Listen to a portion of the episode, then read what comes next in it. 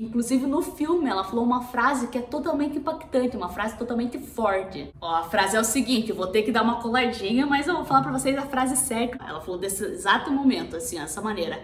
Eu não era dona de mim. Calma aí, ajudante, um pouquinho pro lado.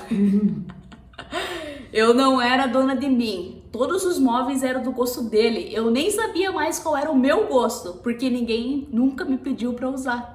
Tipo, meu Deus do céu, a hora que ela falou isso, e ela fala pra advogada tal lá, e ela fala chorando, eu, meu Deus do céu, como é verdade isso. Como muitos relacionamentos são assim, como de repente, cara, você já passou por isso, você conhece alguém que passa por isso, porque assim, o relacionamento é feito de duas pessoas. E aqui eu não tô falando se é hétero, se é LGBT, se é o que quer que seja.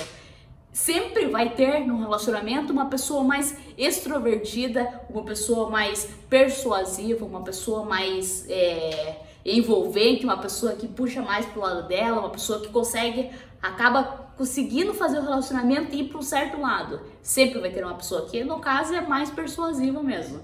E nesse caso, nesse, nesse filme, era o cara o cara era totalmente persuasivo. Então, tava na cara que a vida que ela queria viver, a vida que ela, que ela queria levar, cara, não era daquele jeito. Porque ela foi levando, foi levando, e porque eu amo você, beleza, então eu vou fazer tudo que você quer, e depois que você.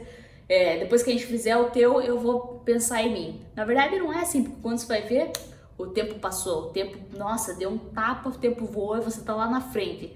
E a pessoa de repente tá mil, sei lá, mil passos de distância de você, tá muito na frente e de repente ela acaba não te ajudando a você conseguir também a realizar os seus sonhos, as suas vontades. Então o que a gente quer dizer com tudo isso é o seguinte, de repente você pode ser a pessoa mais persuasiva do teu relacionamento. Você está levando o barco tal, o barco das duas, não, de uma pessoa só, você colocou esse tripulante no teu barco e você só quer seguir o teu caminho. Cara, agora é o momento de você rever o que, que você precisa. Meu, não é isso aí, não é um relacionamento. Eu não quero que essa pessoa seja é, uma ajudante, eu quero que essa pessoa seja o capitão junto comigo, ela com o barco dela do meu lado ali, e a gente seguindo pro caminho, para um propósito juntos. Eu não quero é, levar ninguém a viver os meus sonhos pro resto da vida. Não, eu quero que a pessoa se realize junto comigo. Porque se você ama a pessoa, você vai querer que ela seja realizada também. E não só você. Não é só o teu ego que vai estar tá lá em cima, não é só a tua sei lá, sua, de repente, sua premiação, sua empresa, seu,